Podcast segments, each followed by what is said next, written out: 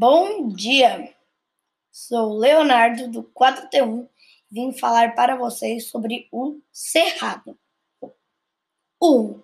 O Cerrado ocupa os estados Mato Grosso, Tocantins, Maranhão, Piauí, Bahias, Bahia, Goiás, Minas Gerais, São Paulo, Mato Grosso do Sul e um pouco do Paraná.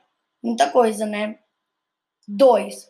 No bioma também podem ocorrer queimadas naturais causadas pelos raios.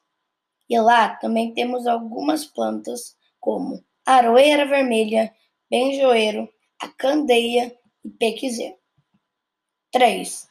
A maioria das queimadas são causadas por seres humanos, infelizmente.